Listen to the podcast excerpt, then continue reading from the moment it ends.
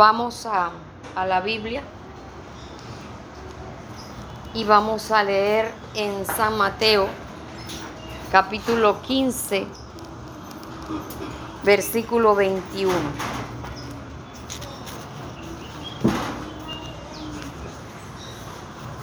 San Mateo 15, 21. San Mateo 15, 21. Dice en el nombre del Padre y del Hijo y del Espíritu Santo. Amén. Saliendo Jesús de allí, se fue a la región de Tiro y de Sidón. Y aquí una mujer cananea que había salido de aquella región, clamaba diciéndole, Señor, Hijo de David, ten misericordia de mí.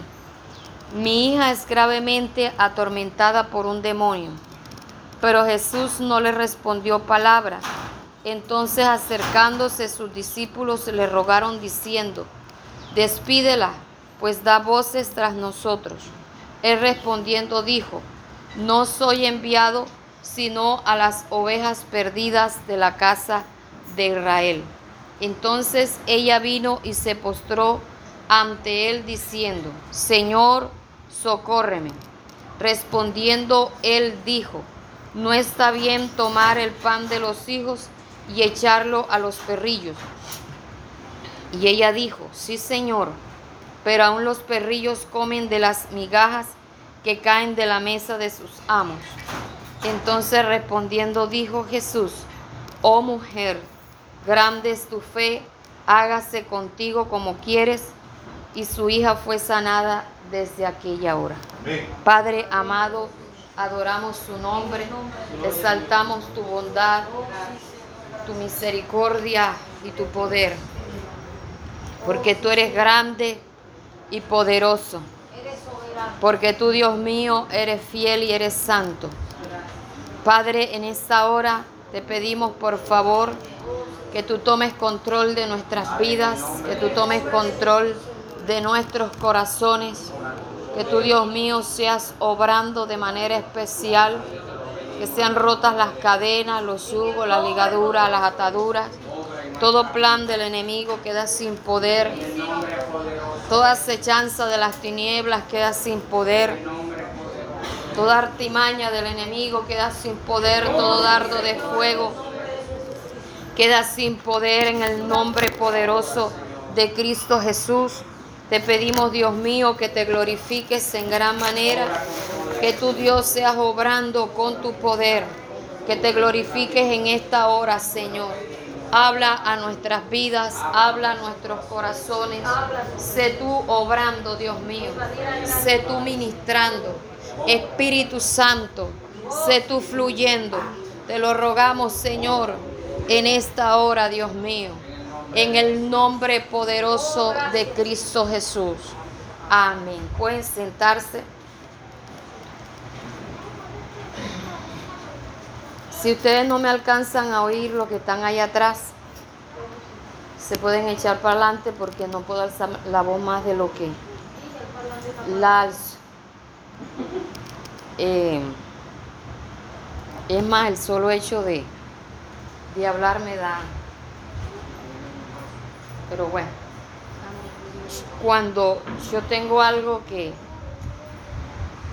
que eh, hay enseñanzas que, combaten contra las acechanzas del enemigo y el enemigo pone traba, ya.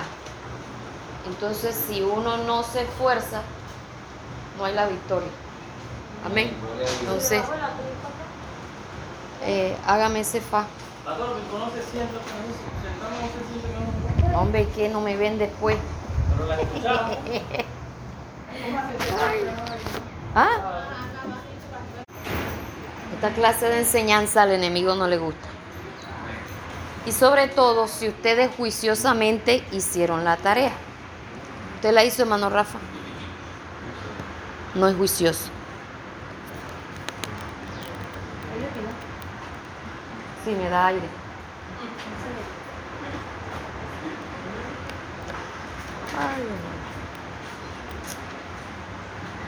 Algo que yo aprendí en Cristo, claro está.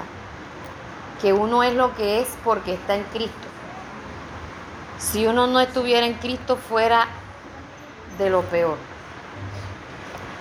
Que yo he visto personas que cuando tienen algo se ponen de mal genio y pagan su, su situación con los demás. Los demás no tienen la culpa de lo que a uno le esté pasando ni de lo que uno esté sintiendo. Amén. Entonces, si yo, por ejemplo, estoy estresada o estoy enferma, yo no tengo por qué pagarla con otro. Amén. Amén. Si yo tengo un problema con David, mi problema es con él. Si llega alguien de visita, hasta ahí llegó el problema. Ya, nos arreglamos enseguida. Ya, así, así hubiéramos estado discutiendo. Aunque nosotros no discutimos en alta voz ni nada, sino que nosotros nos decimos pum, pum, pum y hasta ahí murió. Nos decimos lo que nos tenemos que decir y ya. Si a él no le gusta, se queda callado. antes, sí, antes, antes él me sonaba la campana 15, 20 minutos. Tin, tin, tin, y me volvía a repetir lo mismo y dele yo. Y los pelos nada más que me miraban. Jesucristo, esa era una, una vida horrible de más de, casi 30 años. Entonces, el, otro apodo que se le tenía a él era la nube negra. ya llegó la nube negra, porque es que él apenas llegaba, miraba para ver por qué iba a empezar a, a pelear, a discutir. Si no la cogía con los pelados, la cogía conmigo. Ya, entonces, y si la cogía con los pelados, también la cogía conmigo, porque yo era culpable. Así que eh, le doy la gloria a Dios porque ustedes no tienen idea de los cambios que el Señor ha hecho en mi hogar. Y algo que yo puedo decir, que sí vale la pena luchar por el matrimonio. Vale la pena más luchar por el matrimonio porque Dios es un Dios que cambia, un Dios que restaura. Y antes de Dios cambiar al otro, Dios lo cambia a uno. Uno no puede esperar que el otro cambie sin uno cambiar. Bien, entonces, para los que no hicieron la tarea, eh, voy a hacer una lectura rápida. Em, ¿Quién tiene las hojas por ahí? Casi todos la trajeron. Qué bendición. Sí, claro, sí van a escribir, pero ahorita. Fíjense, yo estoy buscando aquí algo.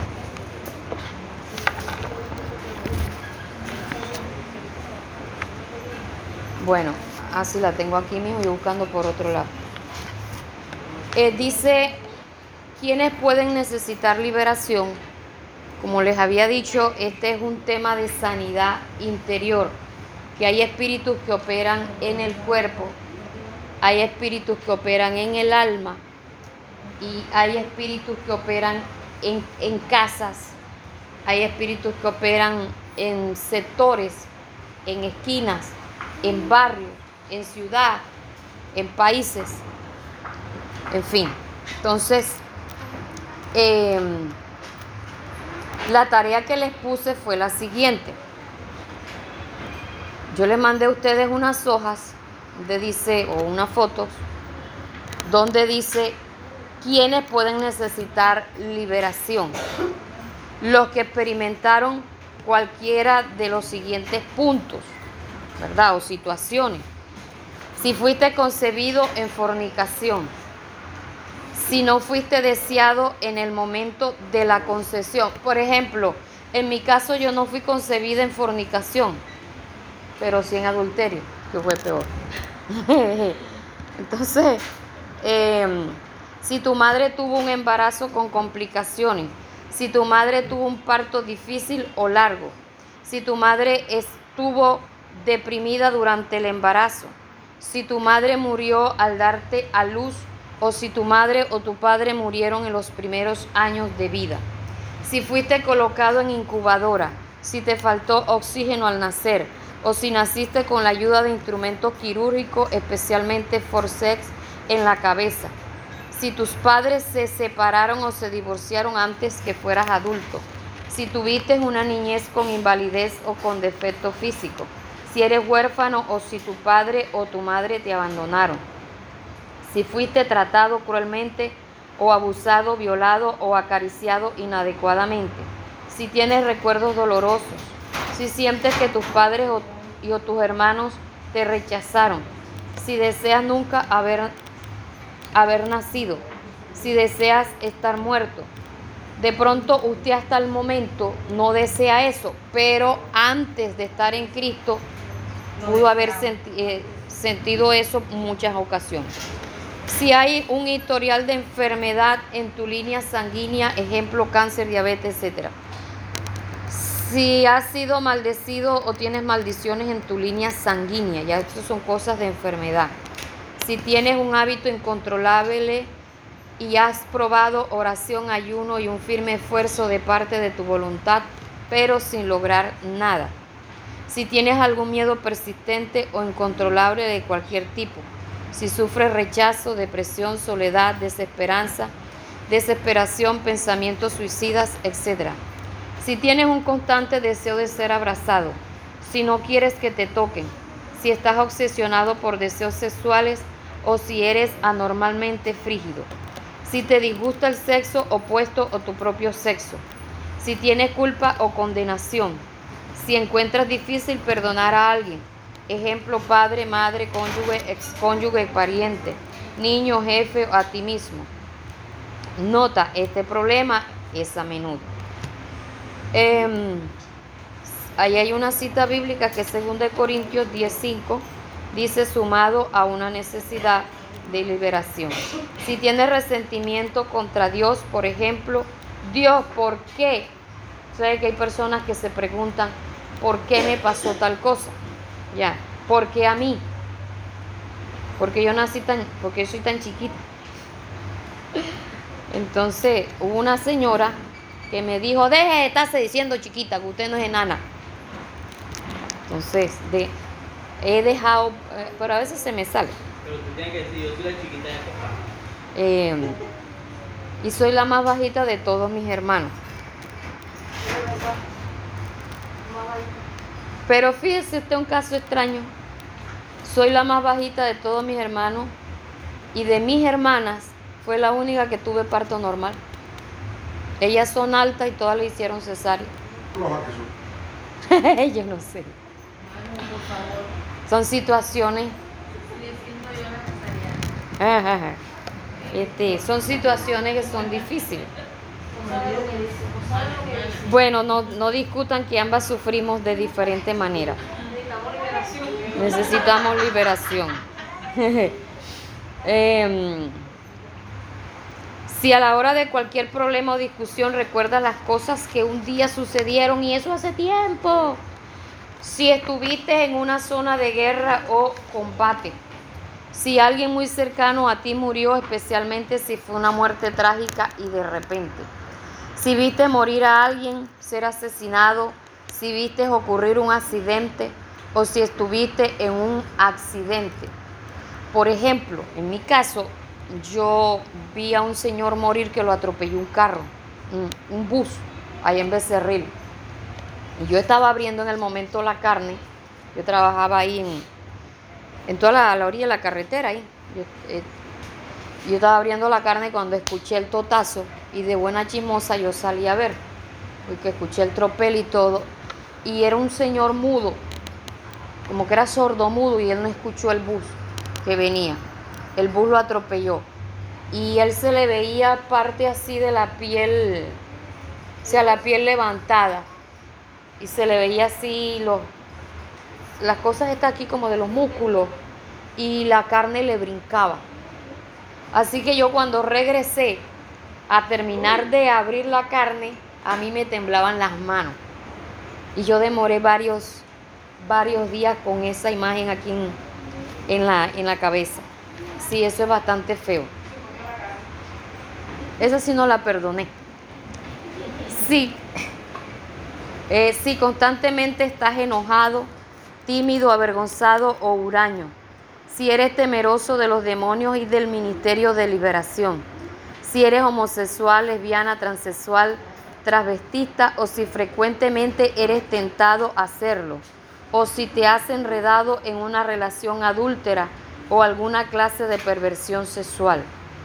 Si alguna vez participaste tú o tu familia en lo oculto o adoración satánica o aún astrología, control de la mente, tabla Ouija, cartas del tarot.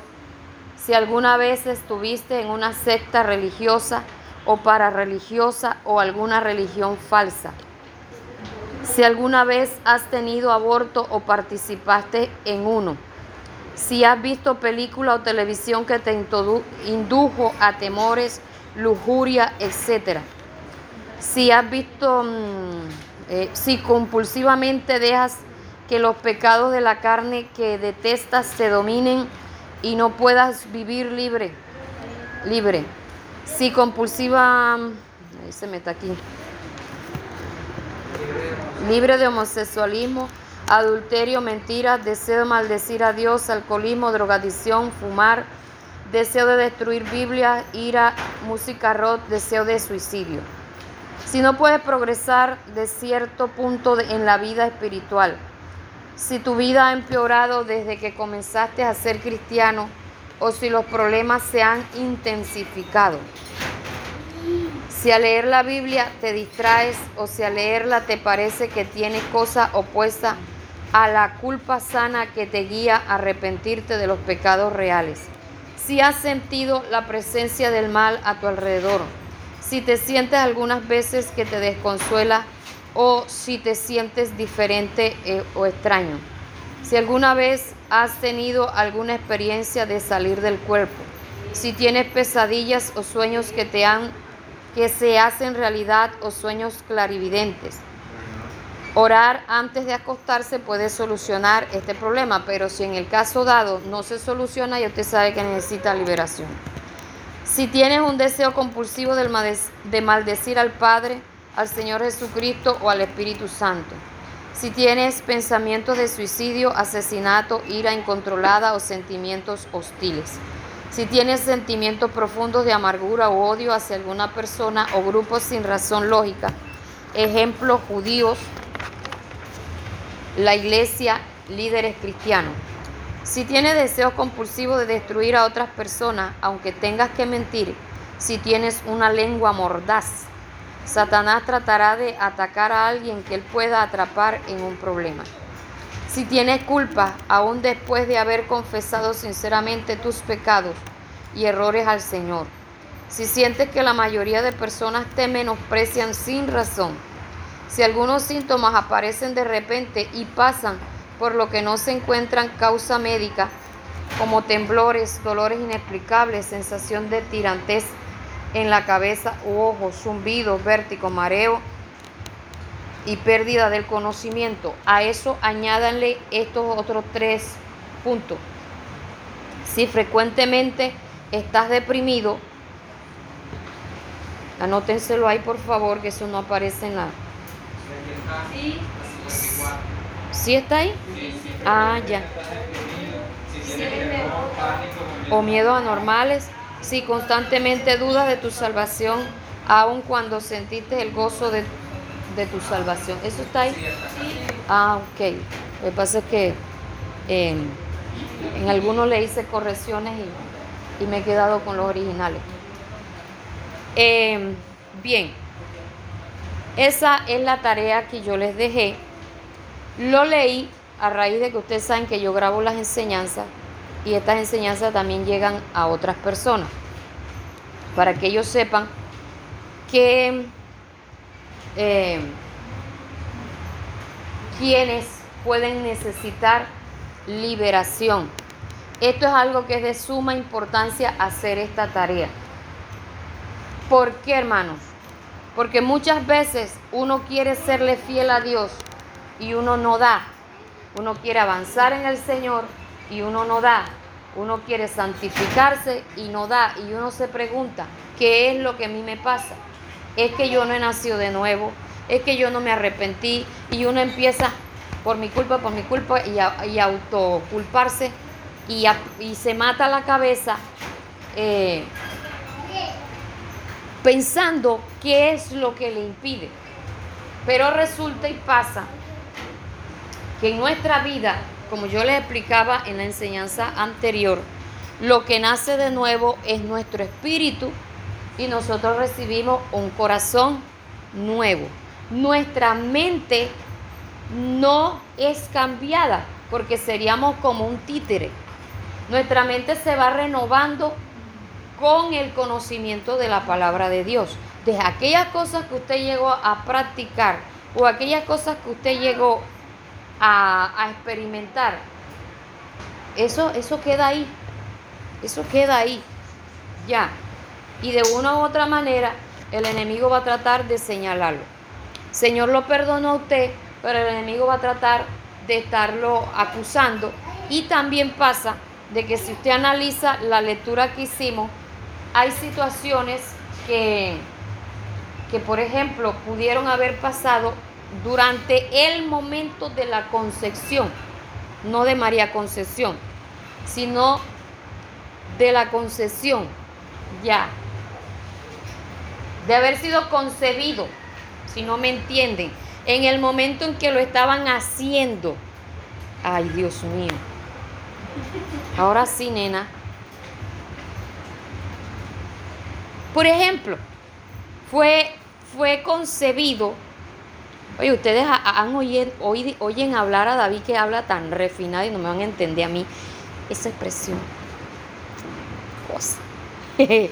este, si en el momento de haber sido concebido fue por una violación, ya.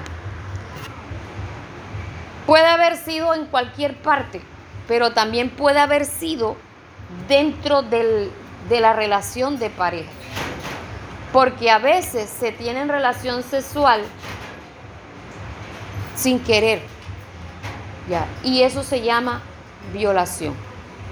La mujer no quiere y el hombre que sí, y hasta baja calzones y se sube y eso se llama violación. Porque la mujer le está diciendo, no, hoy no quiero, amablemente le está diciendo, no quiero, y el hombre, pero yo sí, y yo soy el macho, yo te alimento, y empieza muchas veces a, tirarle cosas en la cara. Al revés también puede pasar, ¿no? Bueno, no, eso yo lo he escuchado, eh, he escuchado esas, pero Claro que sí, para. Pero sí pasa. Así que, no, así que los, los santos están en la iglesia católica, no nos tienen de santa. Sí puede pasar. Sí puede, sí he escuchado. Sí he escuchado. Se tiene la fama. Mire. Yo te cocino, así que. O sea, se puede inclinar No, no, no. Mire. Ah, y todo. Ah. Se tiene la. Oye, escúchenme, por favor se tiene la fama de que por naturaleza el hombre es el que quiere todos los días. Pero yo he escuchado, prestenme atención por favor, no puedo gritar. Este, yo he escuchado y he tenido casos cercanos de mujeres que también viven esas cosas que les gusta todos los días. no ¿Por qué razón? No sé. Ya. Entonces, hay que tener en cuenta de que hay hombres que tienen este, ciertos problemas que también son de impotencia o, o su mayor interés no es que sean impotentes, no, sino que su mayor interés en la relación de pareja no es el sexo. Pero la mujer es dada a eso porque a veces también piensa que si no va otra y se lo quita. Como igual piensan algunos hombres de que si la mujer no está con él todos los días, llega y se enamora de otro. Entonces, esas cosas pasan. Eh, o también puede ser por alguna condición física. ¿ya? Como también le pasa a las mujeres que por alguna condición física o condición emocional pueden también, también tener problemas de frigidez. Ya, de las cosas y las situaciones hay que dialogarlas y también hay que acudir al médico cuando corresponde. Nosotros vimos un caso muy cercano de una pareja que demoró viviendo más o menos unos 3, 4 años. Y, y el hombre tenía una condición de que su pene estando erecto era de este tamaño y grosor, estando erecto. Y la mujer le decía al, al esposo que fuera al médico. Nunca fue al médico. El hogar se destruyó. Ella oraba, ella ayunaba, pero había una necesidad, una necesidad. Y también por el otro lado el enemigo echando, echando fresco. Ya. A lo que ya vino el descuido espiritual, porque el primero dejó él de, de congregarse, el Señor les advirtió que la unión de ellos dependía de que estuvieran los dos juntos en el Señor. Él dejó de congregarse, el Señor le advirtió, no le prestó atención. O sea, él no mostró interés en su relación de pareja. Ya. Y ese hogar se desbarató. Entonces, eh, son situaciones, hermanos, que, que, muchas veces se viven, como dijo David en, el tema de, que dio hace, unos, hace poco en el ayuno, eh, cuando decía, estoy entrándoles al cuarto, ¿se acuerdan? De situaciones que se viven del cuarto para adentro y que muchas veces no se habla, pero que se vive.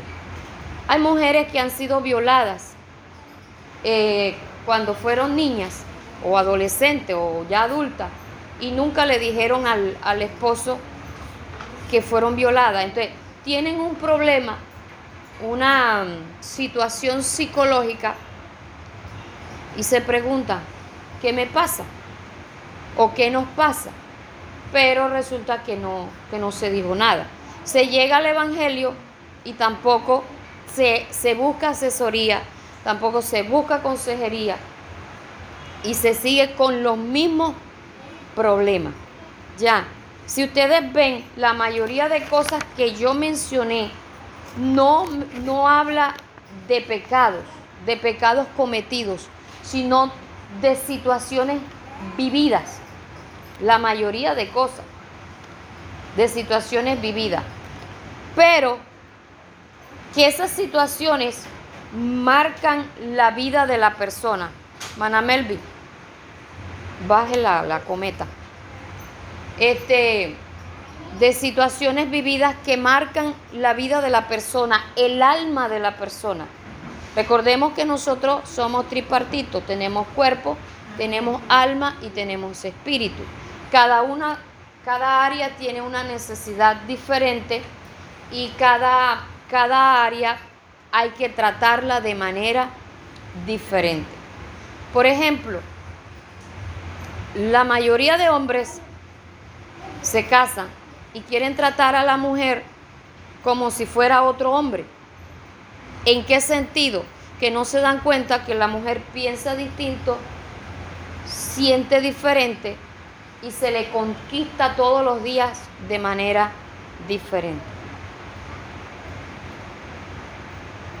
El hombre está para conquistar y la mujer para ser conquistada.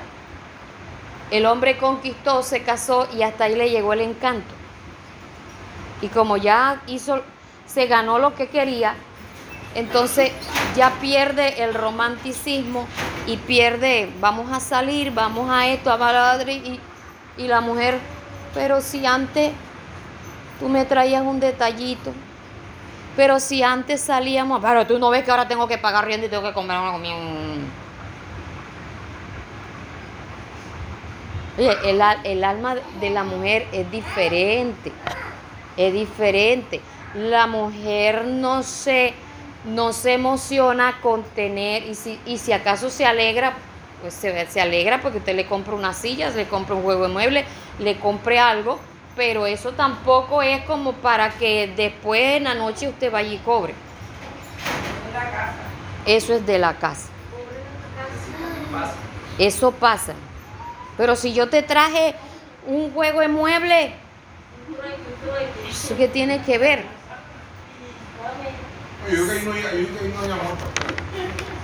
Eh, hermano, en este mundo hay tantas maneras de, entre comillas, de amar.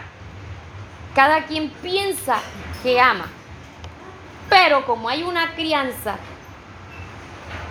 una malformación, una mala educación, y resulta que hay unos que se agarran de ciertos textos de la Biblia em, para lograr su objetivo. La Biblia dice, el que se esté quemando, ¿qué dice? Para mí, en varias partes de la Biblia, yo veo al apóstol Pablo hablando sarcasmo. Entonces, eso es una sátira. Pero eso no es, una, no es razón para casarse. Si se está quemando, vaya échele agua fría. Porque si va a fundamentar el hogar eh, bajo esa candela, ese fuego, de entrada dígalo que ya va con un hogar destruido. Porque irse a casar para poder tener sexo de manera legal, eso no es así.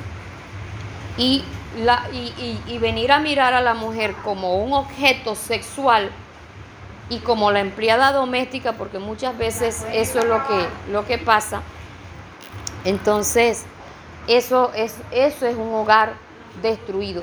Eso lo hay en el Evangelio, lo hay. Pero muchas veces eso no se dialoga. Por eso yo digo, Es que se hace lo mismo que en el mundo. Uno se mete a vivir porque, o sea, quiere saciar esa parte. ajá. Se hace lo mismo. Yo digo, eh, no todas las mujeres que lloran en los cultos lloran porque sienten la presencia de Dios. Está en su momento de libertad. Mientras Ah, está, des- está desahogándose. Sí. Bien, entonces leímos algo, eh, ya esto era manera de, de introducción, leímos algo de la mujer cananea que llega a Jesús y le dice, Señor, hijo de David, ten misericordia de mí, mi hija está gravemente atormentada por un qué? Por un demonio, exactamente. Pero Jesús no le respondió palabra, o sea, la ignoró. Entonces acercándose sus discípulos le rogaban diciendo, despídela, pues da voces tras nosotros. Él respondiendo dijo, no soy enviado sino a las ovejas perdidas de la casa de Israel. Entonces ella vino y se postró ante él, ante él diciendo, Señor, socórreme. Mire que se postró, a pesar de que Jesús la estaba ignorando, la estaba rechazando, ella lo que hizo fue humillarse ante él. Y respondiendo él, le dijo, no está bien tomar el pan de los hijos y echarlo a los perrillos. ¿Por qué no estaba? Porque acuérdense que Jesús fue enviado a los judíos. Y ella dijo, sí Señor, pero aún los perrillos comen de las migajas que caen de la mesa de sus amos. Entonces fue una respuesta muy sabia que de ahí yo me agarré para pensar de que con tal de que yo estuviera en el cielo, así estuviera debajo de la mesa. y eso es algo que es ilógico porque los perros estarán afuera. Y yo no soy perro. Y perra tampoco. Ni fui perra y ahora menos. Entonces, ahora soy hija de Dios. Ya. No, no, por si acaso vayan a pensar. Mire, yo, yo tuve un pastor, lo que pasa es que, ¿sabe por qué yo a veces hablo así, hermano? Porque la mente, eh, yo tuve un pastor que cuando se enteró que a mí me habían sacado la matriz, me- se me acercó y me dijo, oye, tú en el mundo fuiste perversa. Como que eso, como que ese problema eh, es por los miomas y la inflamación de la matriz es por haber comenzado a tener una vida sexual antes de tiempo. Claro está, que yo, yo no tenía todavía los 18 años, pero Lo que pasa es que, lo Do- que, pasa es que la- la Todavía no estaba bien. La de, de la, la recesión de matriz está relacionada también, pastor, por, por si acaso lo tenía en mente, con, con el, con el papiloma. ah, Ya, Entonces, pro- de- de- posiblemente él solamente lo conoce por esa parte, la ignorancia, hermano. El desconocimiento de, de- de- de la causa, de causa. Sí, yo tenía dos miomas, tenía inflamación crónica y como a mí las cosas que me salen son más raras que quién sabe qué, porque por lo menos en el estómago y que yo tengo es como un salpullido en las paredes del, del estómago tengo un brote, como un salpullido, entonces eso se me irrita. Vaya usted a ver eso, toda cosa rara. No, eso fue con el, el, el dermatrón que me detectaron eso. Entonces, eh, la, eh, la gastritis, pues me toca darle, darle manejo. Ya. Y en esa situación, entonces volvam- volviendo al tema, eh, la liberación, ustedes para quién ven que es de acuerdo a la, a la conversación que Jesús tuvo con esta mujer.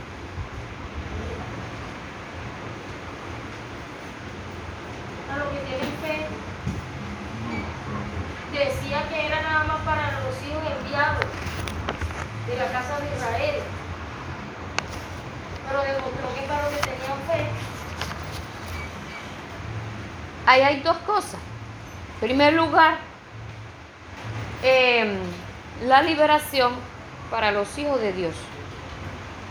Y segundo, para los que tienen fe.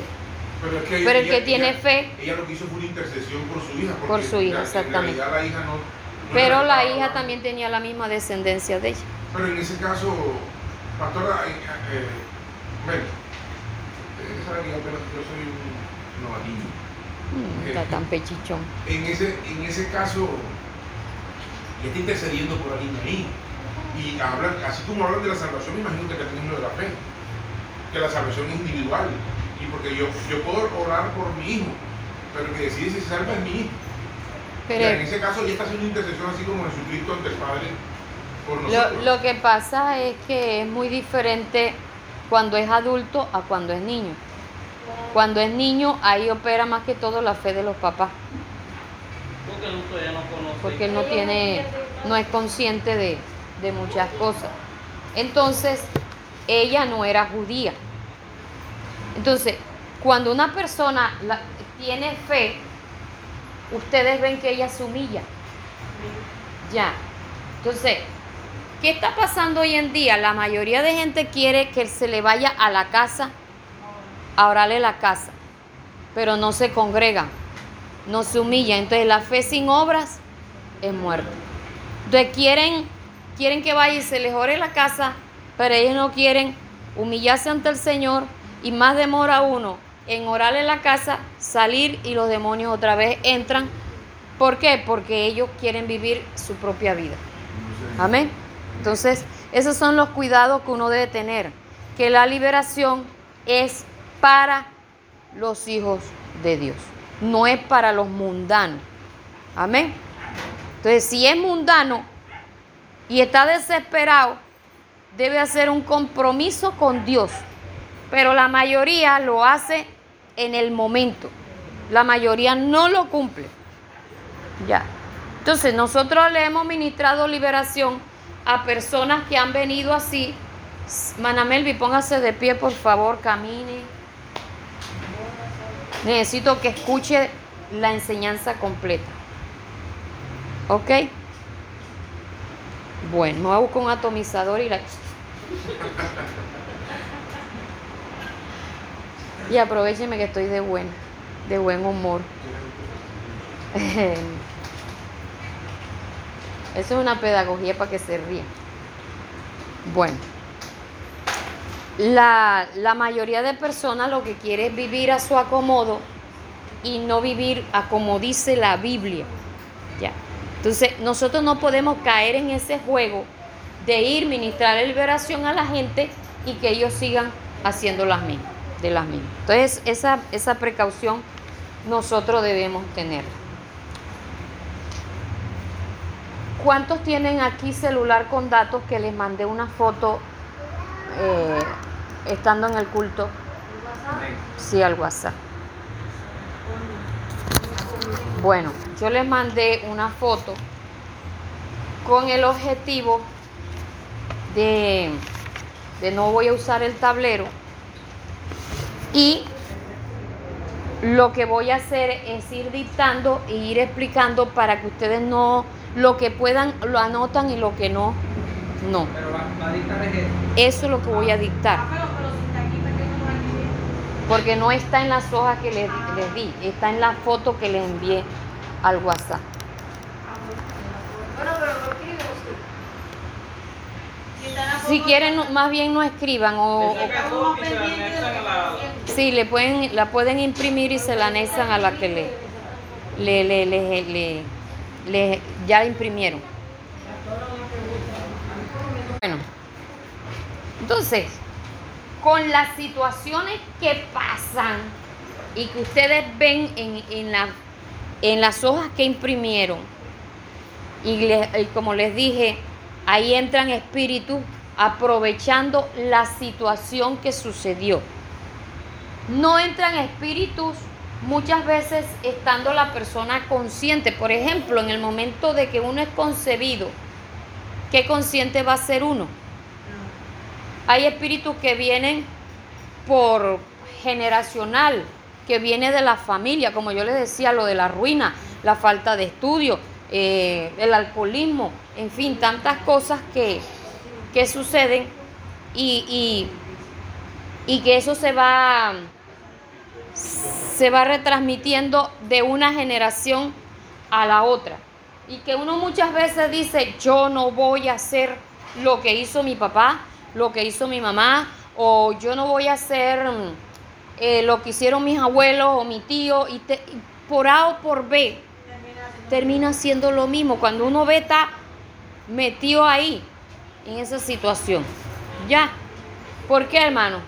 Porque a veces sí somos nosotros los que buscamos el, el- el problema, pero a veces, vuelvo y digo, so- cuando nos vemos estamos viviendo esa situación.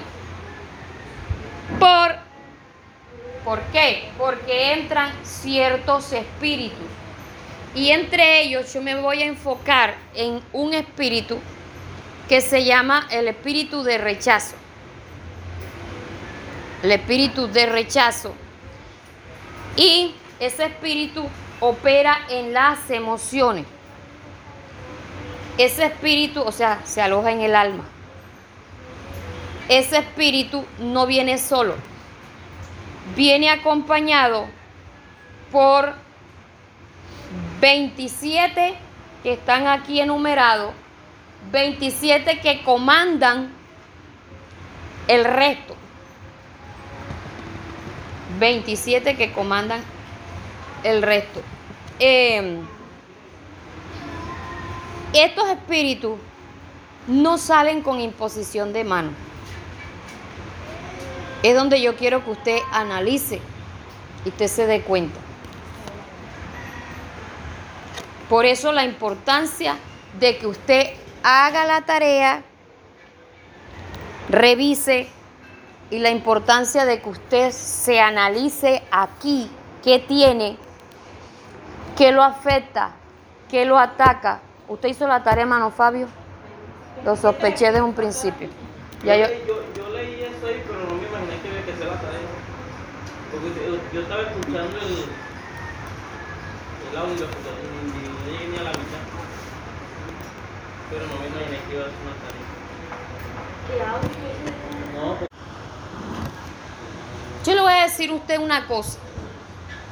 Yo cumplo con enseñar. Usted verá si lo hace o no lo hace. Pero le voy a decir una cosa, mi vida cambió después de esta enseñanza. Mi vida cambió porque a mí el Señor me dio esta enseñanza. Mi vida era, era sube y baja. Un mar de inestabilidades emocionales y una cantidad de cosas, pero horrible. De muchas cosas que, que, que yo les hablo a ustedes, muchas cosas yo las he vivido. Yo creo que yo a ustedes les he dicho que en la fila donde yo me sentaba no se sentaba más nadie. ¿Sí me, había, sí me han oído decir eso? Que en la fila donde yo me sentaba no se sentaba más nadie. ¿Por qué? Porque yo tenía problemas de rechazo. Nadie me visitaba, nadie me llamaba, si llegaba bien a la iglesia y si no llegaba, también. Una vez demoré 20 días sin ir a la iglesia para ver si alguien me visitaba.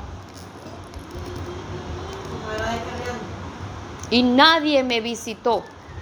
Y un día pasó el pastor y yo estaba barriendo la calle y me, ajá, ¿y usted por qué no ha ido a culto? Le dije, para ver si, si alguien me extraña, para ver si a alguien le hago falta. O sea, eran tantos los problemas emocionales, porque yo tenía cantidad de problemas en el hogar. Y yo en la iglesia era ignorada. Y lo que me responde el pastor es, ¿y usted a quién le va a dar cuenta? ¿A Dios o a la gente? Así que la espero en la iglesia y arrancó. ¿Ustedes creen que con problemas emocionales a mí el Señor me trataba con pañito de agua tibia? Me mandaba así razoncitas así. Un día llegó un pastor de los 13 que tuve me dijo, me dijo, lo bendiga. El Señor me dijo que usted piensa dejarse de su esposo. Lo piensa dejar. Y me dijo que le dijera que si usted se separa de él, lo pone en bandeja de plata para que otra se lo lleve y usted termina con otro. Así que mire bien qué es lo que va a hacer. Y Dios le bendiga y arrancó y se fue. Y yo con las lagrimonas así. Yo buscaba quien me entendiera mi situación, el por qué yo lo quería dejar. Porque nosotros pensamos que porque tenemos problemas emocionales nos van a tratar con su avena y su pitillo. Y no todas las veces es así, hermano. Como me dijo una, una hermana, me dijo, me dijo, Liliane, los problemas emocionales no se curan con curita. A veces Dios te arranca la costra si ras para que sanes de verdad, porque a veces lo que se tienen son eh, una costra y por debajo eso está vivo. Y yo tuve un sueño donde yo tenía una herida aquí, bastante donde ustedes saben que esto aquí no tiene mucha carne. Por lo menos yo, yo siempre he tenido la muñeca delgada a pesar de que, estuve bastante gorda, pero no, no, nunca tuve así la muñeca gruesota. Mi mamá me decía brazo de guama, brazo de mico. Eso eran las palabras de elogio. Ya, entonces, eh, yo tuve un sueño donde yo tenía aquí una herida. Era bastante profunda. Pero la herida estaba abierta. Y las paredes de la, de la carne ya estaban secas. Ya no estaban supurando nada. Yo fui al médico para que me cogieran punto. ¿Y sabe qué me dijeron? La única manera de cogerle puntos ahí es que se corte lo que ya está seco para entonces coserla. Para que la carne pueda pegar. Y yo le dije, hágalo.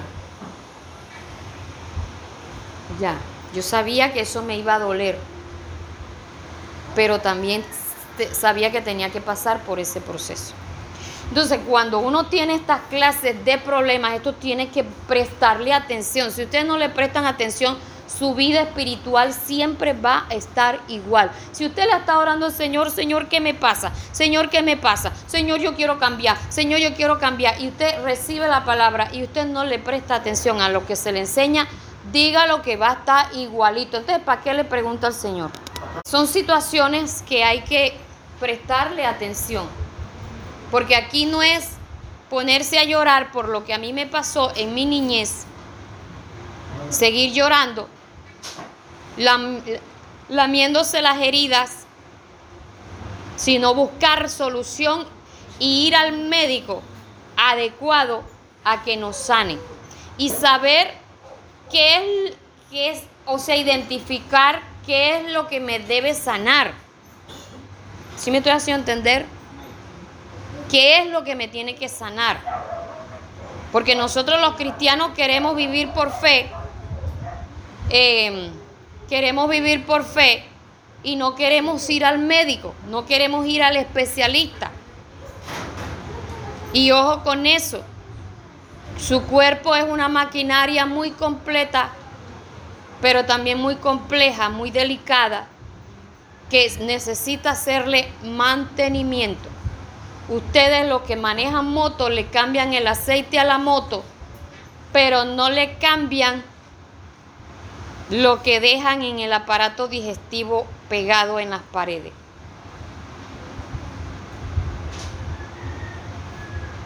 ¿Por qué ese silencio no me entendieron? ¿Ustedes saben cuánta caca hay pegada en el aparato digestivo, en el intestino grueso? Esa barriga no es grasa, esa barriga son kilos de popó pegado en el intestino grueso. ¿Cómo hago para limpiar para? Ah, sí ve que a veces toca hablarles así castizo. Sí, tiene que hablamos así aquí. ¿no? Castizo. Real. Kilos de popó. Y tienen que desintoxicarse, hermano. Desintoxicarse. Y no crean los flacos que, que no tienen eso. Eso se va acumulando.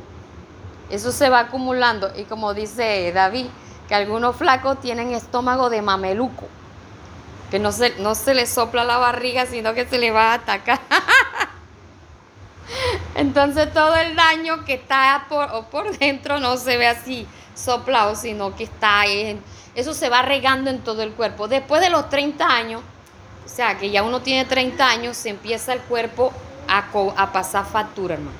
Porque el metabolismo se vuelve lento, se vuelve lento. Y si usted no le presta atención a su salud, se va a acordar de mí después que tenga los 30 años. ¿Oíste, Faru? Buena papaya, exactamente. Y tomarse la semilla, No, yo ya tengo 30. las semillas de papaya, buenísimo. No se la, no, se las traga, si, se la da para matica, matícala. Yo, yo a veces me las tomo. Diez semillas con un pedazo de papaya. Por una semana. Sí, Pero que en ayuno. en ayuna, las semillas. Esa semilla no cae en. Bien, entonces, en el espíritu de rechazo, como les dije, no entra solo.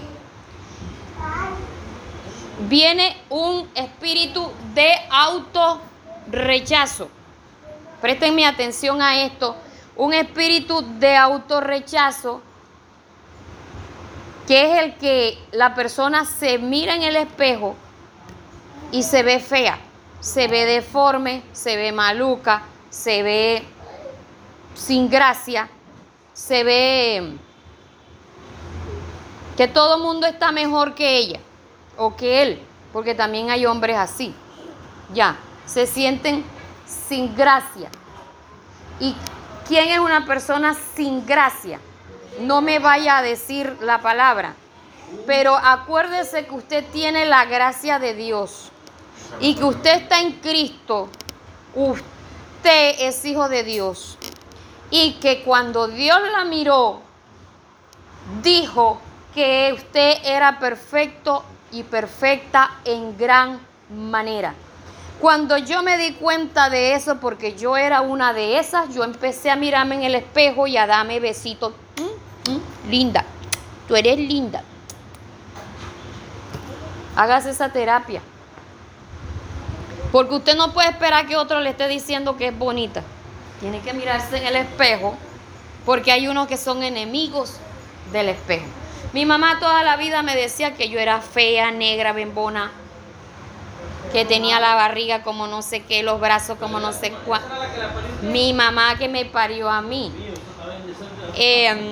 que los dedos los tenía cachuretos, que las patas las tenía. Mejor dicho, ella le ponía sobrenombre a todo. Yo no recuerdo que mi mamá en su vida me haya dicho, eh, qué lindos ojos. Ah, lo único que me decía de los ojos era que parecían este, un galápago metido en agua, porque como me regañaba, entonces de una vez se me llenaban los ojos de lágrimas. Entonces ella se dirigía a mí, era para regañarme. A mi papá, entonces... Por eso, Por eso, porque mi mamá le tenía rabia a mi papá. Hijo negado, ya ustedes saben que sale lindo. Yo soy la hija que se parece más a mi papá. Y así pasa, hermano. Entonces, cuando yo me miraba en el espejo, yo no veía nada agradable y yo pasé la adolescencia sin coquetearle a nadie. Ustedes saben la etapa de la adolescencia que empiezan a hacerse monicongas y cositas y yo eso no lo viví, yo eso no lo hice. ¿Por qué? Porque yo lo que veía, si me miraba en el espejo, lo que veía era una cosa sin gracia. Cuando ya el Señor me habló a través de este tema y me habló a través de la palabra que Dios hizo al hombre y lo vio bueno, que lo que había hecho era bueno en gran manera. Ni siquiera el sol, la luna, las estrellas, mm, lo que hay en el universo, lo, lo vio tan bueno como vio al hombre. Entonces yo dije, pero yo soy descendiente también de Adán, quiere decir que yo también soy para él buena en gran manera. Amén.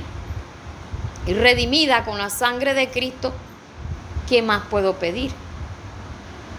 Entonces, precisamente el discipulado, eh, el, el por qué y para qué debemos ser salvos, es una manera de, por así decirlo, levantar la autoestima, pero de manera equilibrada, con responsabilidades. Ya, porque si usted ve, está cada, cada promesa de Dios que son para sus hijos, está condicionada a la obediencia. Amén. Somos salvos por gracia, pero las bendiciones y las demás cosas nosotros las recibimos condicionado a nuestra obediencia. Bien, entonces eh, el autorrechazo rechaza a otros. eh, todo lo de los demás le molesta, todo es que esa sandalia y ese vestido, ¿vis? Ya ese, ya ese es el otro extremo. El temor se mantiene con miedo, mantiene con soledad, mantiene con autocompasión. Es la que más sufre, el que más sufre. Pobrecito. Viven pidiendo porque son buenos o yo para pedir. Hoy día hay un gaminismo eh, camuflajeado, exactamente. Que no hay, no se les ve a usted la ropa así sucia de indigente, pero mantienen dando lástima, o sea, de todo mundo esperan que le den, que le hagan. Ustedes no han visto, eso es un negocio. Y- el, el paquete de dulce de, de 15 días que no lo pueden vender y se lo pueden Ayúdame y resultan que pidiendo moneda, le quieren quitar uno lo que sea. Y el espíritu de rechazo viene con disgusto de sí mismo. Se fastidian de sí mismos, se cogen rabia a sí mismo. Tan o sea, no gustan de sí mismos. ¿Ustedes han visto personas así? Bueno. ¿Por qué? Porque hay un espíritu de rechazo. Y ojo que el rechazo comanda es, mencioné, autorrechazo, rechazador, temor, soledad, autocompasión, disgusto de sí mismo. Son seis ahí. La persona se siente sola estando acompañada. Los familiares le apoyan, los familiares le ayudan, los familiares, pero la persona se siente sola. Siempre se vive quejando de soledad. Porque quiere vivir sola. Ah, yo no sé, pero no sé, pero a mí me gusta vivir sola.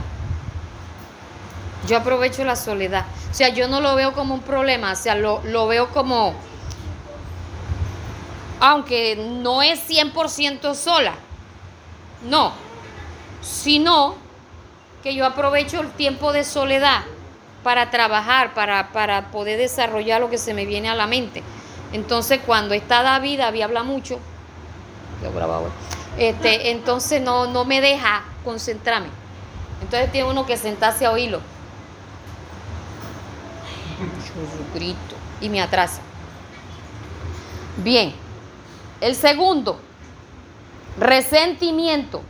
Con el espíritu de rechazo viene el resentimiento. Y el resentimiento no llega solo. ¿Sabe con quiénes viene acompañado? Con la amargura, con homicidio, con ira, mal genio, represalia, violencia, falta de perdón, venganza, destrucción, crueldad, odio. Y esto lo ex- existe de varias maneras. Entonces, no quiere decir que la persona que tenga resentimiento tiene todos. Puede tener algunos.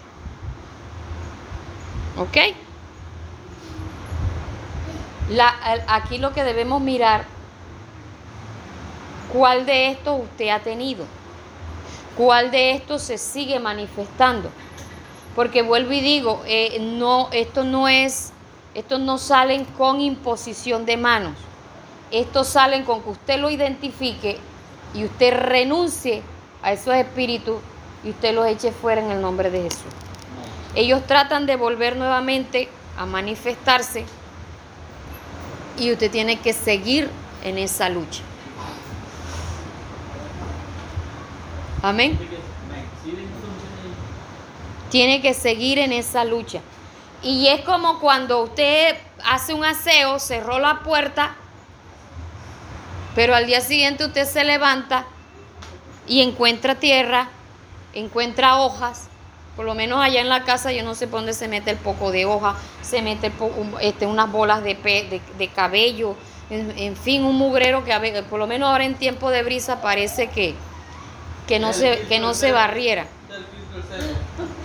sí, el filtro del cerro. Entonces, así pasa en la vida espiritual.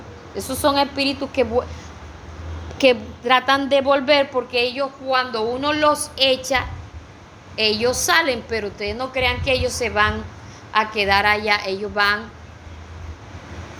a estar al acecho. ¿Sí se acuerdan? Los, los espíritus que salen y vuelven a buscar su propia casa, porque para son, son espíritus que les endonaron la casa y esa casa es la vida de esa persona. ¿Ok? Inseguridad, que es el tercero, viene acompañado con sentimiento de no ser amado, soledad crónica, timidez, miedos, temores, autocompasión, asustadizo, ineptitud, inferioridad, insuficiencia, dudas, suicidio, temor al rechazo, aislamiento, huraño. ¿Ustedes sabían eso?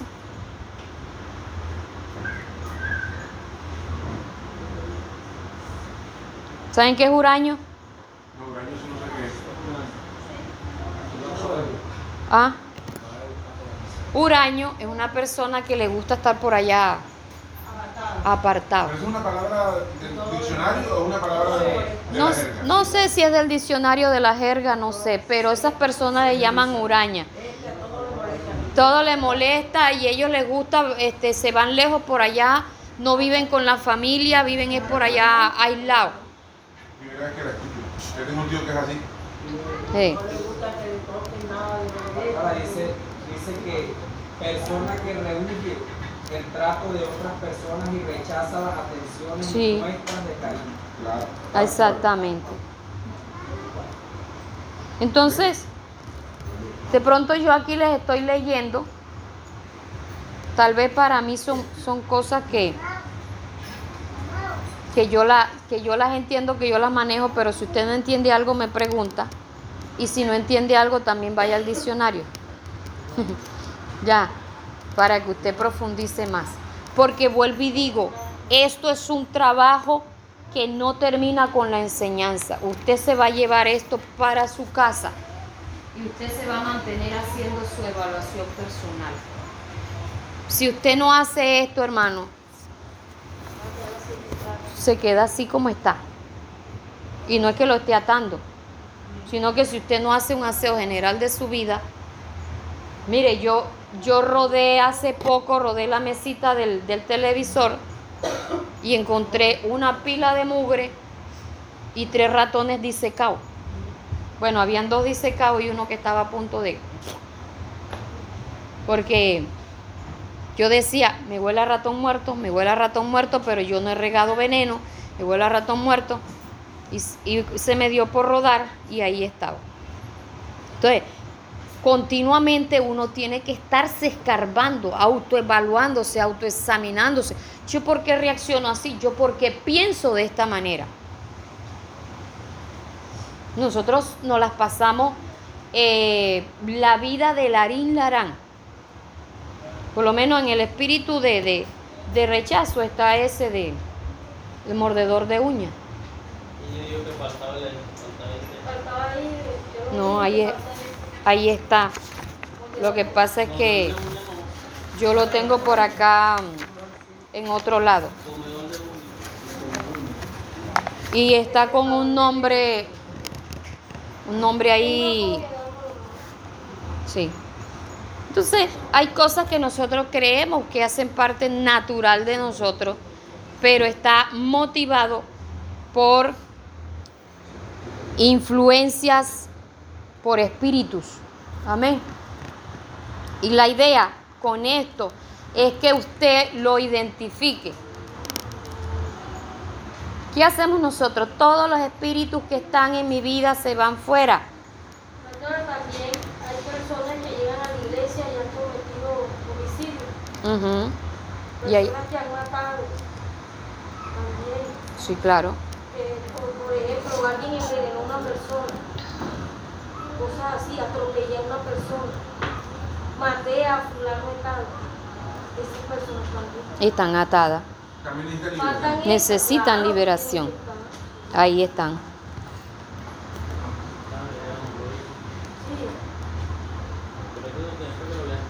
¿Ya? Eh, el, el cuarto, la soledad, depresión, desesperanza. ¿Usted sabe cuántos evangélicos hoy día se están suicidando por depresión? Pastores que se están suicidando por depresión. Eso nunca se había oído, hermano. ¿será expresión o deuda? La deuda lo lleva a la depresión. Pero hay muchas situaciones que, que está llevando a la gente a la depresión. Ya.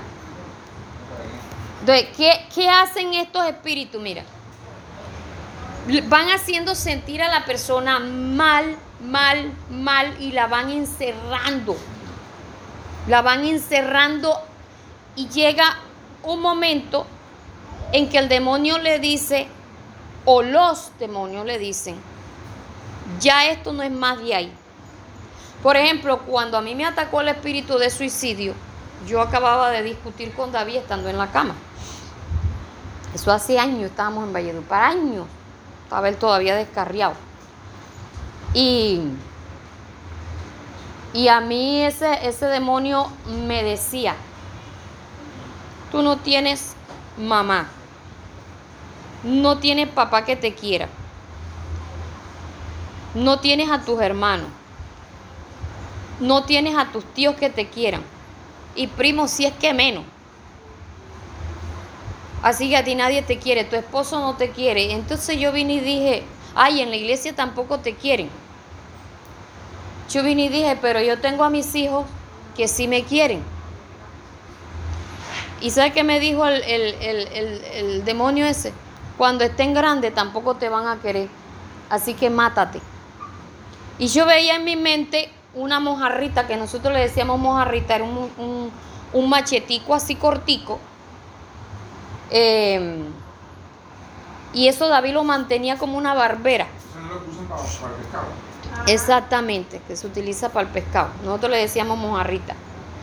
Y yo me veía en mi mente cogiendo ese, ese, ese cuchillo y cortándome las venas.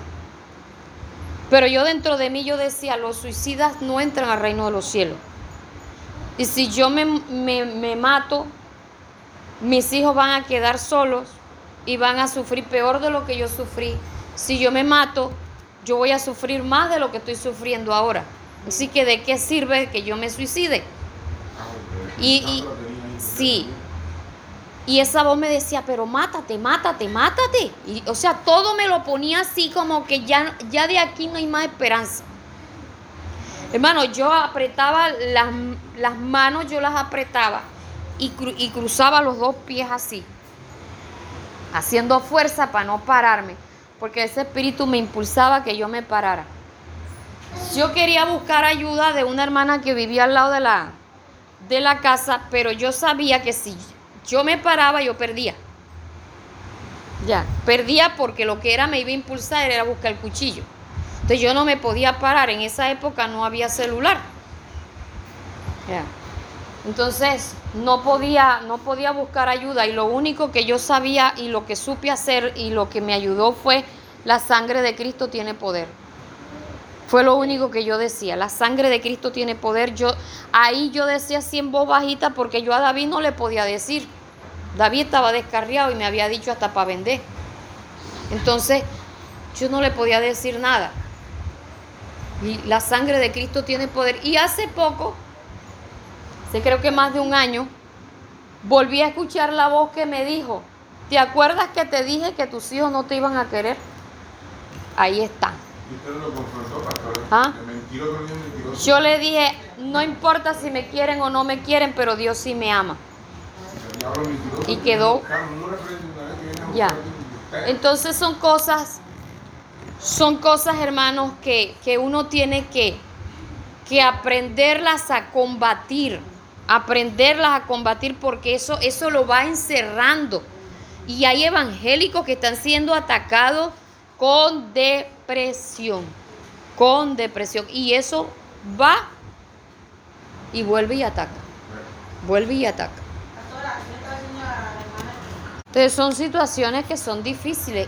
¿Cuánto? Y fíjese usted que eso, esos espíritus atacan mucho la mente. Atacan mucho la mente. Hay personas que no pueden orar con libertad, no pueden ayunar con libertad, no cantan con libertad. Y eso impide el crecimiento. No hay paz interior. No se siente como que con la libertad de que yo soy hijo de Dios, no disfruta el ser hijo de Dios porque vive en un tormento emocional y espiritual. Amén.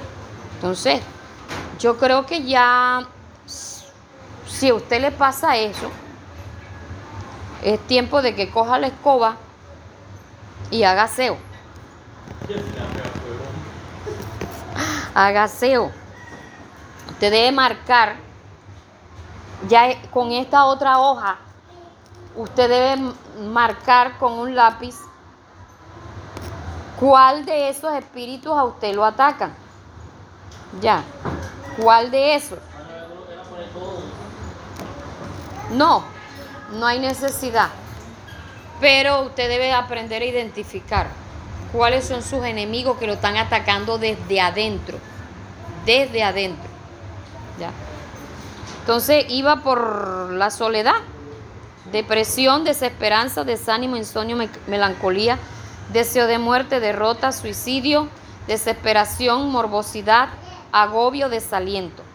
Depresión, que es el 5, abatimiento, muerte, disgusto, egoísmo, desesperación, melancolía, tristeza, nostalgia, ansiedad, derrotismo. ¿Ustedes saben cuántas personas ahora han derrotado? ¡Ay, Señor!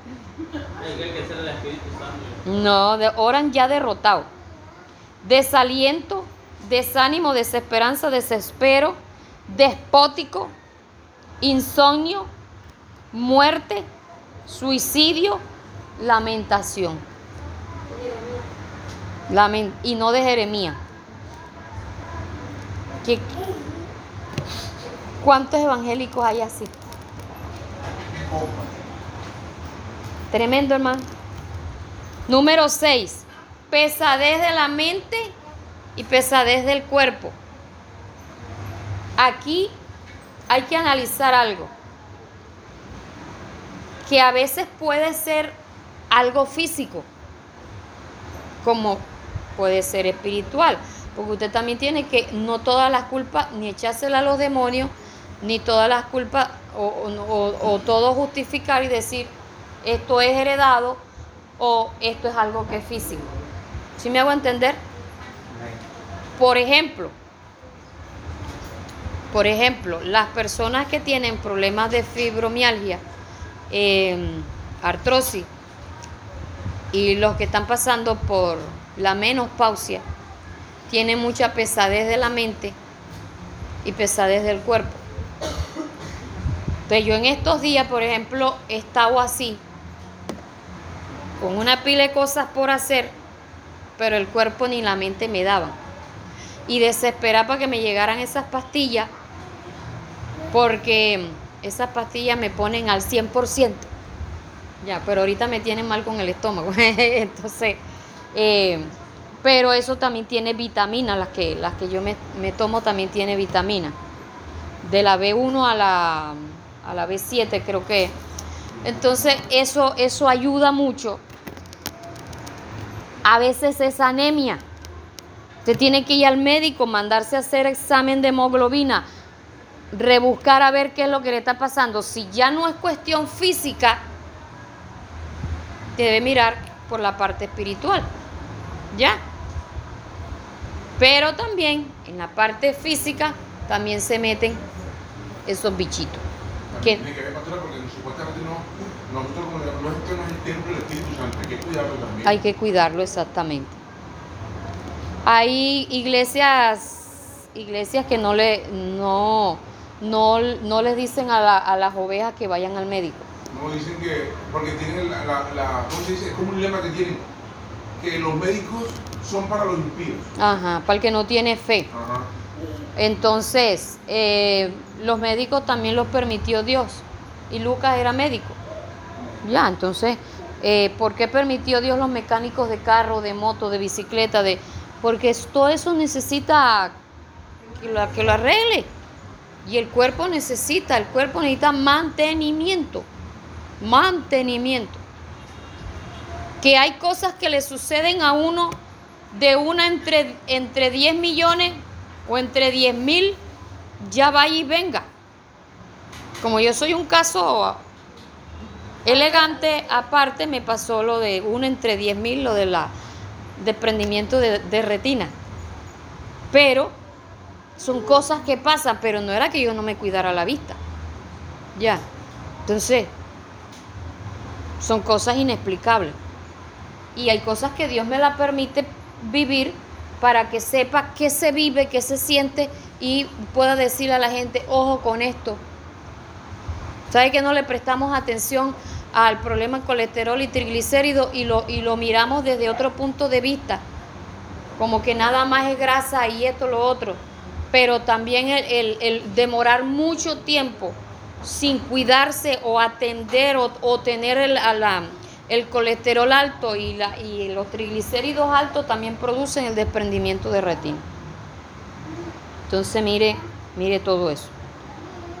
Eh, la pesadez de la mente, del cuerpo, la cobardía, el sueño, la pereza y todas estas cosas son cuando son cosas inexplicables porque hay gente que es floja por naturaleza. Que los papás salieron trabajadores y ellos sacaron el cansancio. Eso, eso es lo que se está viendo hoy. Una pila de pelado flojo, man. Su Cristo. Pero también, hermano, usted analice si es espiritual o es por anemia. Analice. Amén. Si la pereza es por anemia, tome vitamina o dele vitamina al pelado. ¿Ya? El número 7, perfeccionismo. Mm. De estos hay muchos. Y el perfeccionista tiene un problema. ¿Usted- ¿Usted sabe cuál es el perfeccionista? No le- no le gusta nada que no haga. Todo debe ser Todo perfecto. Todo perfecto. Todo a su hora, todo a su tiempo, todo tiene que estar impecable. Pero hay un problema que tienen, que todo piensa que el único que hace las cosas bien es él o ella. Ya. Y tiene problemas de orgullo, problemas de altivez, problemas de arrogancia, super ego, se cree más importante que los demás, se cree con una rectitud intachable, tiene una soberbia al mil, tiene una vanidad que mejor dicho, porque también, o sea, todo lo de su casa es lo mejor, su ropa es lo mejor y se cuida impecablemente desde la cabeza hasta los pies. O sea, todo tiene que estar impecable, pero de manera extrema. Amén. Física, porque todo. Sí, de manera extrema. Entonces, eh, tiene problemas de vanidad, tiene problemas de orgullo al pasado, narcisismo. Yo, yo tenía problemas de orgullo al pasado, que mi familia era, que el apellido Vadillo era, porque a nosotros nos enseñaron a, a que el apellido Vadillo, yo no sé ni, qué, ni de qué se las picaban, hermano. ¿Y dónde es ese apellido? Es, eh, pasa que ese, ese apellido viene de los españoles. Y mi familia, de parte padre, de parte de mis abuelos, tuvieron plata. Entonces es un orgullo del pasado, del que tuvieron. No, mi, mi, mi, mi familia de parte, de parte madre, eh, todos ellos eh, fueron sobresaliendo después cada quien con su trabajo. Digamos que no son ricos, pero sí son clase media. De mi familia de parte madre y de mi familia de parte padre, la que vive todo lleva soy yo. Pero soy rica en vitamina, miren. Entonces, no, hablando la seriedad, este, este cuerpo tiene poque, poque plata. Poque plata invertido. Para estar aquí para, hermanos, ay Dios mío, de la gloria, usted no se imagina. Y para no tener así, ya yo, yo- ya yo llevara la calvicie. Pastor, a mí me duele eso. de- A mí me dolieron eso que usted me mandó a comprar estos días. Yo tres frasquitos, Dios mío. 176 mil. Y. Si ve, aprenda Eso es lo del futuro, la pastora un día comió así y ahora está... por andar hartando así, es que ahora me toca vivir tomando cápsula. Pastora, pero no es fácil. No es fácil. Porque nosotros hemos emprendido una lucha ahorita tremenda contra el frito, contra y no es fácil porque el cuerpo quiere eso. Claro, es que quiere- es que ustedes, el, el problema está en, en guardar una dieta estricta. Ustedes cada 15 días pueden irse a dar un gustico, el día de la grasa. No les compro, yo lo hago. Yo lo hago. Bueno, mucho mejor porque usted va a utilizar un aceite limpio, un aceite que no está refrito, que no está quemado, y ese día ustedes pueden darse el gusto. Ya. Pero el problema está es en que uno no, no se cuida. Para lo difícil para mí ha sido dejar el azúcar. Las grasas pues no han sido tan, tan, tan pero la, las azúcares sí, en el caso de nosotros pues, porque ya en la casa comenzamos a eliminar el azúcar, ya no lo compramos el azúcar. Ahora, y para mí ha sido difícil. Bueno, en el número 8 está acusación. En la acusación, que este es un espíritu de juicio, es un espíritu acusador eh, que también critica y es señalador de fallas. Ya le, le gusta buscarle fallas a los demás. Es un, ese espíritu, o el que tiene ese espíritu, eh, maneja mucho la investigación. El detective en la iglesia. Eh, le gusta investigarle la vida privada, personal de los demás para criticar, para señalar. Yo sí sabía que detrás de esa carita de yo no fui. Y detrás de esa santidad que había un demonio ahí. Tremendo demonio. Sí. ¿no? Yo que le pongo ese nombre. Sí, les gusta eso. Y yo tuve, la hermana que me hizo ir de, de Becerril para Valledupar, me tenía así a- a- a acosar. Y ella al que se la dedicaba, se la dedicaba horrible. A David también se la dedicó, pero David no le prestaba atención, pero a mí sí me hacía llorar. Entonces, ella lo que no veía se lo inventaba. Y se lo decía a uno así, y tú estás haciendo esto. Y yo le decía, pero yo, yo, ¿en qué momento? Sí, tú. Dios me lo mostró, decía. No, ella no decía que Dios se lo había mostrado. Una vez me vio hablando así, para en el portón de la iglesia, hablando con un hermano, un joven de la iglesia. Para ella, nosotros estábamos teniendo relación sexual ahí. Hasta con nunca le dan un ojo, le pongo un ojo. Que le hubiera dado en un ojo. Ay, no, hermano. No lo sigan para más, consejos, hermano. Esos son malos consejos. Pero esas son cosas tremendas, yo. Hizo ir hasta el pastor de la iglesia. Ah. Eso era tremendo, ella, ella era tremenda, ella se inventaba unas cosas horribles y no respetaba a nadie. ¿Y cómo no la sacaban a ella? Porque que- era una anciana con apariencia de piedad, de que estaba cuidando la iglesia, el celo de Jehová la consumía. Claro, porque le prestaban atención, no investigaban ni discernían exactamente, hermano. Entonces, esas son cosas que, que, mire, en las iglesias muchas veces pasa esto. Un espíritu de señalamiento. Sí, eso. En las iglesias pasa esto. Que sí es bueno señalar o, o decir alguien está haciendo tal cosa, ¿verdad? Sí es bueno. Pero de lógica el pastor tiene que tomar iniciativa de orar, de investigar, de preguntar, de esperar, no de salir corriendo a poner en disciplina, a creerle 100% a la persona, porque también hay que escuchar la otra versión. Y si es de enfrentar a las dos personas, al que acusa y al acusado, hay que hacerlo para que se acabe el chisme. Ya, o se aclaran las cosas o se aclara el chisme. Entonces, son cosas que, que toca darle manejo. Ya. Por ejemplo, a mí una vez este, en Valledupar me metieron en chisme y el pastor vino y lo que hizo fue a plena una de la tarde me citó con una hermana y nos metió al cuarto y ahí las dejo para que hablen.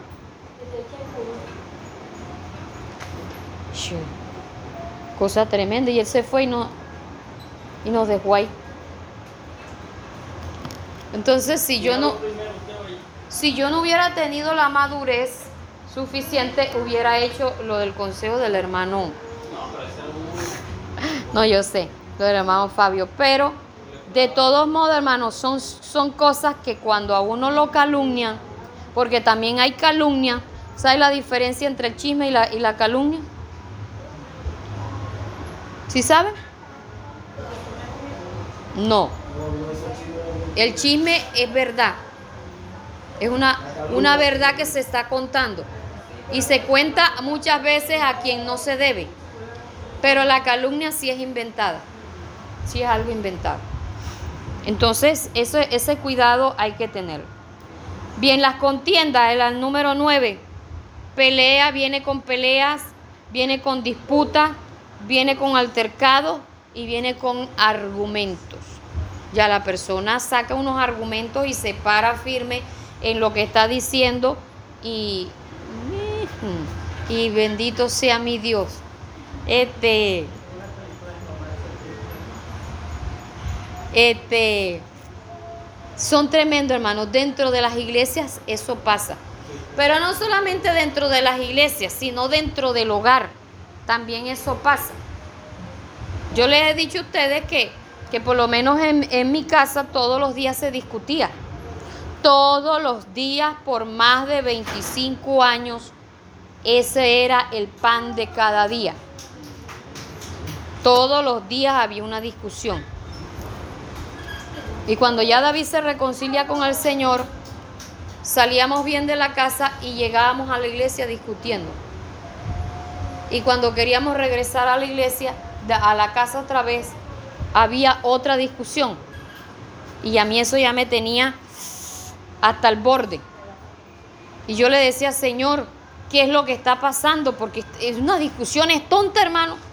Pero por unas tonterías que esto tiene que ser así. Habían palabras que yo las decía con un sinónimo y él decía que no, que era de esta otra, pero sí significa lo mismo. Pero es que así no es, pero no da lo mismo atrás para adelante. Digo, la- atrás que en espalda. Ya. Así no es, le decía yo. No, hermano, tengo. Bendito sea mi Dios. Y lo peor era si yo me quedaba callada. Pero contéstame o tú crees que yo estoy loco.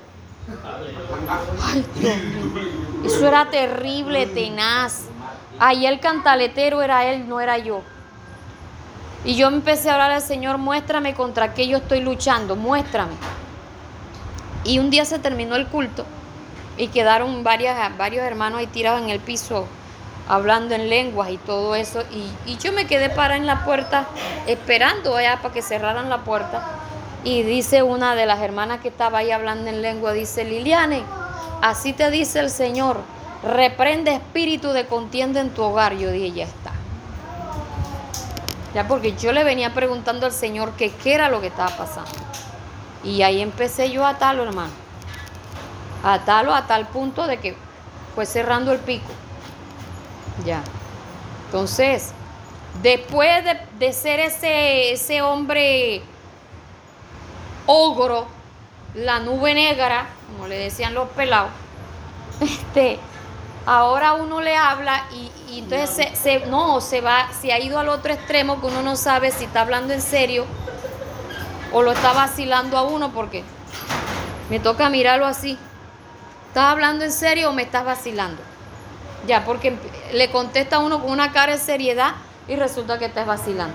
Entonces, eh, para que ustedes vean que Dios cambia. Amén. Le dan la gloria a Dios.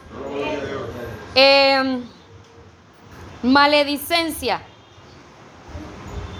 La maledicencia viene acompañada con la blasfemia, chisme, mentira, calumnia, crítica, menosprecio, burla, insulto, palabras obscenas.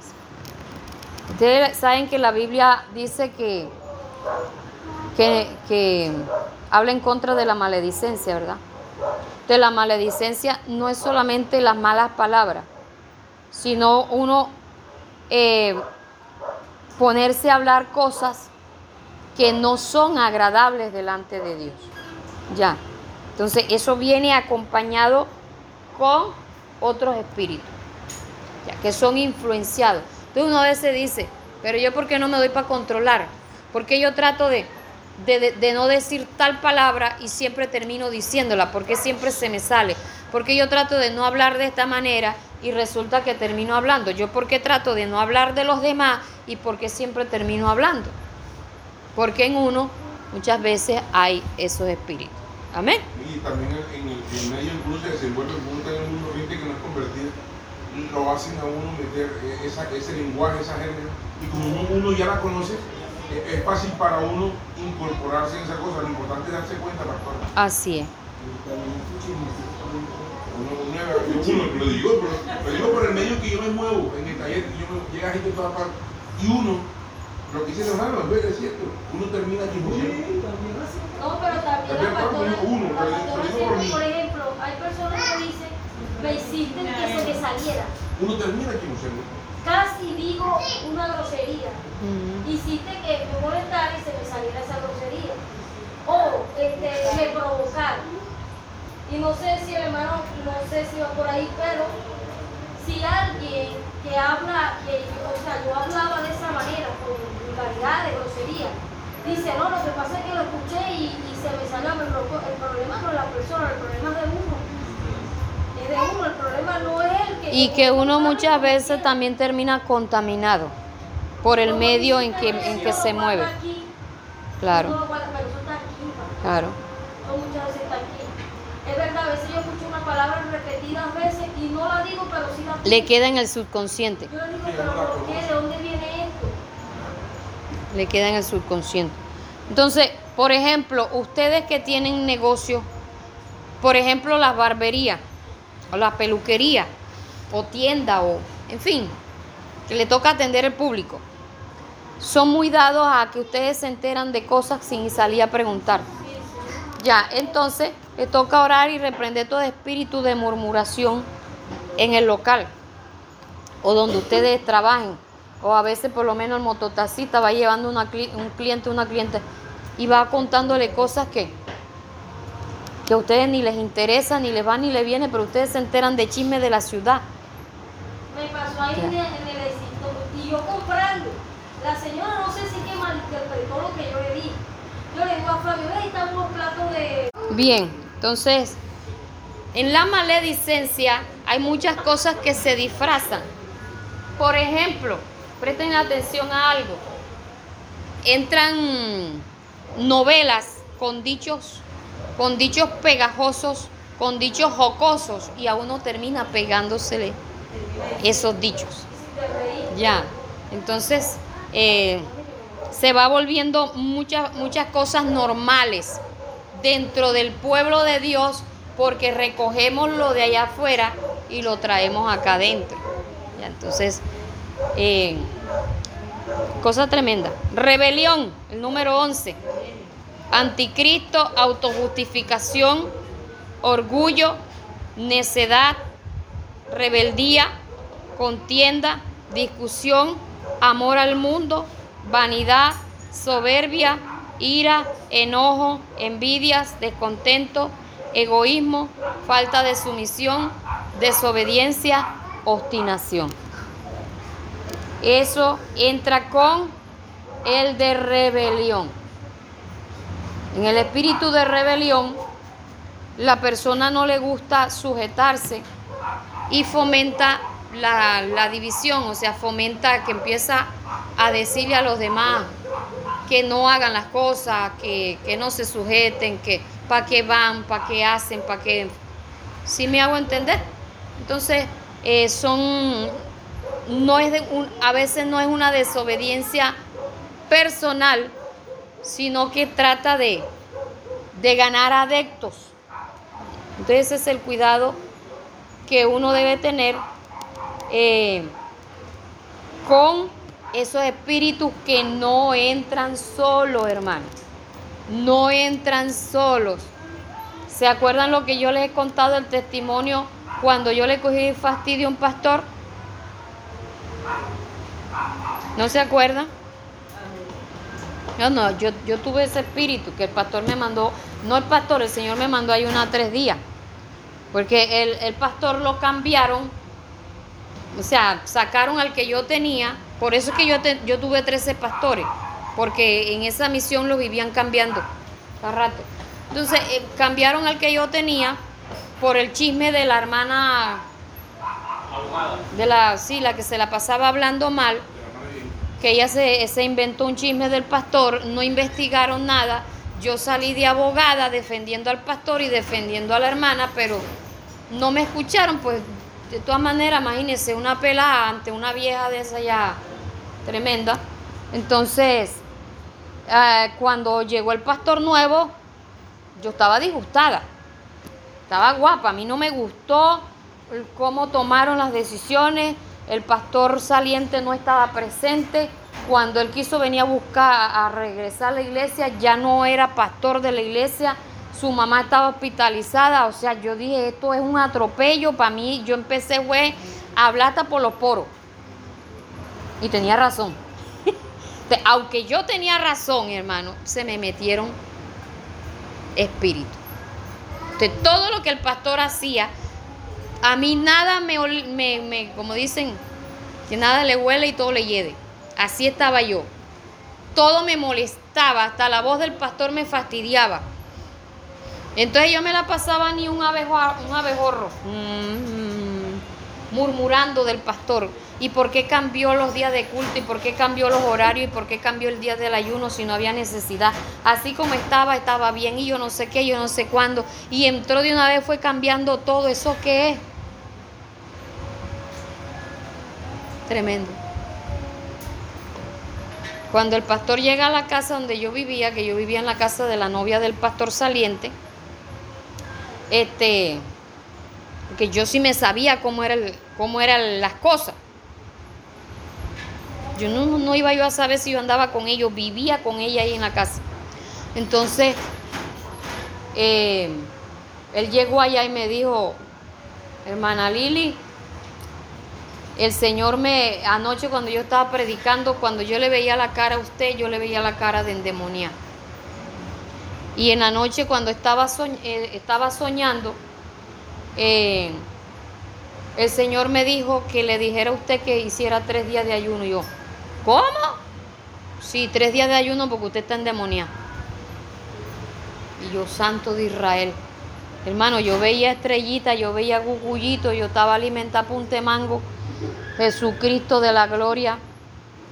Pasaba más hambre que, que ratón en ferretería y hice los tres días de ayuno. Pero después de los tres días de ayuno, el pastor para mí fue una maravilla. Ya, Entonces, sí tenía razón, yo no, o sea, la actitud mía no era la adecuada. Y él era mi autoridad. Ya, entonces, aunque yo tenía razón porque no manejaron las cosas adecuadamente, pero ellos eran autoridad. Ya, y, y- y de verdad que, que los cambios sirvieron, la iglesia creció y Dios se glorificó, en fin. De todos modos, son situaciones que, que uno no las entiende. El número 12, la adicción al alcohol, está, viene acompañado en estas adicciones, ¿verdad? En las adicciones, viene acompañado consigo el alcoholismo. ¿Sabes que hay evangélicos que, que se toman su- sus cervecitas y a hoy día hay unas cervezas que no emborrachan? Sin alcohol. sin alcohol. Sí. Entonces, pero también ellos se toman esas cervecitas y se meten unos confites en unas mentas en el bolsillo y se la pasan este comiendo confite. Bueno, pero también tienen adicción a la cafeína. Adicción. Una cosa es que tome tinto Ah, y otra cosa es la adicción. ¿Cuándo se sabe que está adicto a la cafeína? Cuando el día que usted no toma café le da dolor de cabeza. Le da mal genio. No me da mal- no me da genio, pero sí me, da, sí me daba dolor de cabeza, ya no me da. Bueno. Entonces, usted en la adicción al café, usted mueve cielo y tierra para comprarse el café. Se pone de mal humor si no bebe. Se pone de mal humor si no toma el café. Ya no, pastor, a mí- el que está ahí. ya No no. guste. Bueno, por eso es que más tomo. No, siempre lo tomo sin azúcar, pero es, me daba dolor de cabeza y ahora eso con el pastor. El pastor me dijo eso, entonces ya, ya tenemos como 20 días sin café ya. Sin Bueno. República Dominicana estamos descarriados sin dolor. Sí, entonces hay iglesias donde, donde le dicen que no tome café por la adicción. Porque da lo mismo la adicción al café que la adicción al alcohol y la adicción al cigarrillo, a cualquier otra clase de adicciones, eh, eh, nicotina, eh, a las drogas, la glotonería, esa es otra adicción, comer más de la cuenta. Entonces, a veces uno hace jactancia de mucha santidad, pero resulta que, que es adicto a algo. Yo por lo menos era adicta al dulce.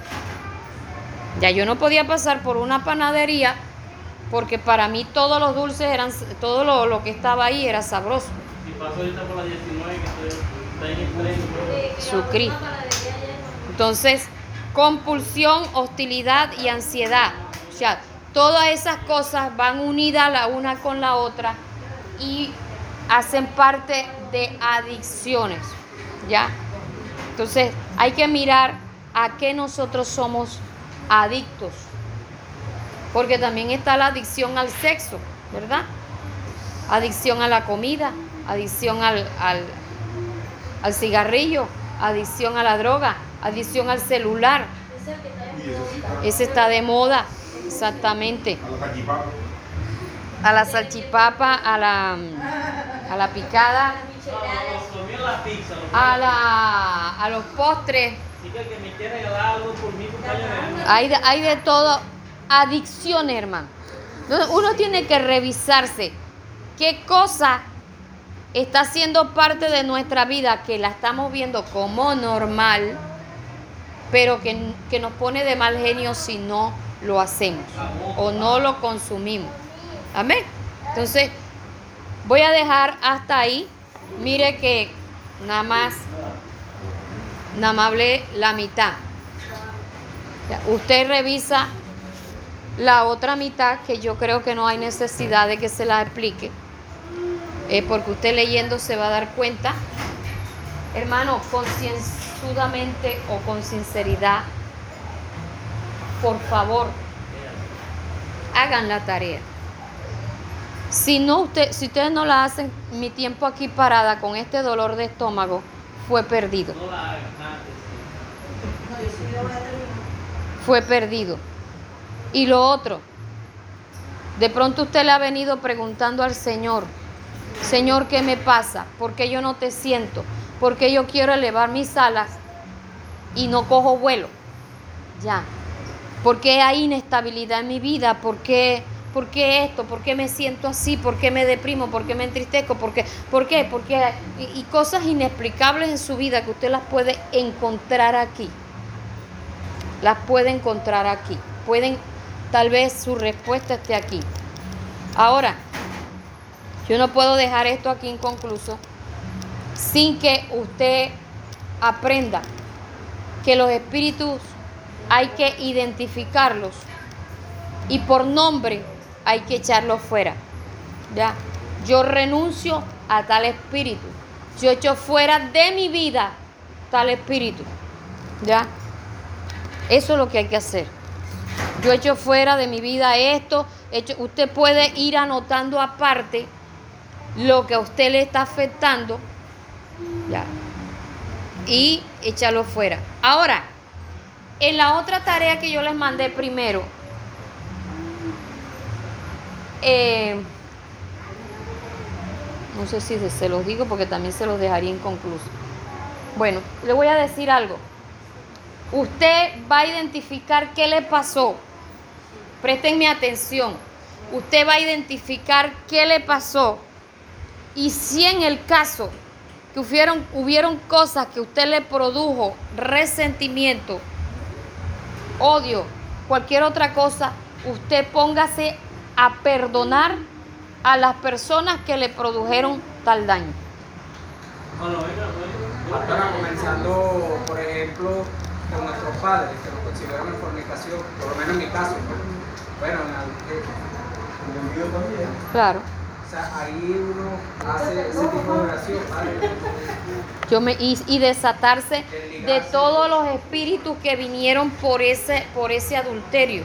En el caso, por lo menos en mi, caso, que yo nací, fui concebida en adulterio, todos los espíritus que se transmitieron en mi vida a través del adulterio.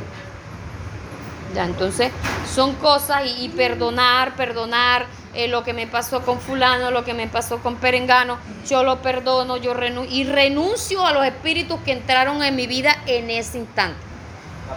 Y por lo menos un ejemplo, hablando del punto 9, donde una niñez con invalidez o con defecto físico, ¿de qué manera se pudiera uno hablar ahí? O sea, ¿cómo reprendería? Porque yo tengo tres operaciones, todavía me faltaba una. O sea, si fui muy enfermizo